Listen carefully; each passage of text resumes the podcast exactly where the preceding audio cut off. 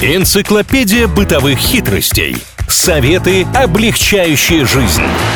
Великий упроститель на правильном радио. Всем привет, с вами Илья Андреев и Маша Сафонова. Как всегда, делимся советами по упрощению жизни. Нашли мы их в сети, там их предостаточно. Люди активно делятся способами, как сделать жизнь чуть проще. Мы же для вас выбираем все самое-самое. Ребята, у нас уже можно делать отдельный цикл программ о том, как избавиться от надоедливых звонков из банков, кредитных организаций или чего-то подобного. И вот, пожалуйста, официальный представитель по защите прав потребителей финансовых услуг Центробанка Анна Подковкина рассказала, как быстрее всего избавиться от назойливой рекламы кредитов по телефону. Так, очень интересно. Рассказывайте скорее, пока никто мне не позвонил. Мы с вами уже и на иностранном говорили, и говорили, что переехали в другую страну, и говорили, что понятия не имеем, с кем вы разговариваете. Оказывается, проще всего, по крайней мере, по утверждениям Анны Подковкиной, позвонить на горячую линию банка и напрямую им сказать, больше не звонить. Исключить меня из всех списков, которые у вас есть. Тогда, мне кажется, нужно прям целый вечер выделить, когда ты позвонишь во все существующие банки, строительные компании, мебельные компании и так далее и тому подобное, и всем скажешь, пожалуйста, не звоните мне, потому что рано или поздно контакт каждого прилетит в твой телефон.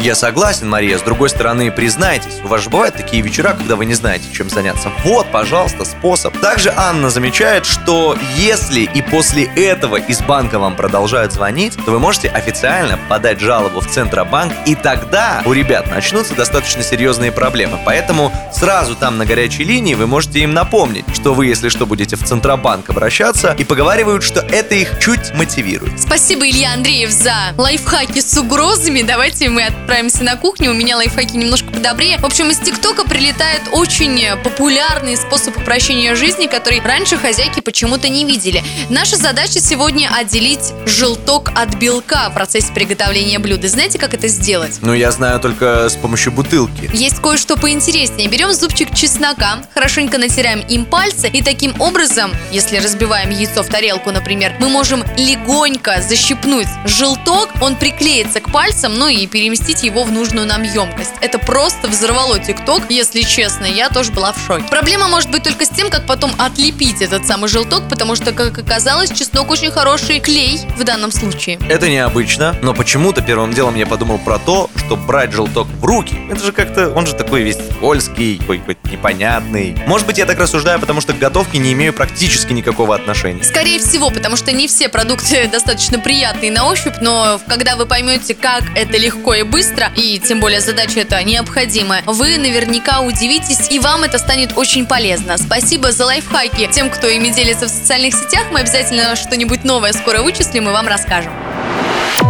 Великий упроститель на правильном радио.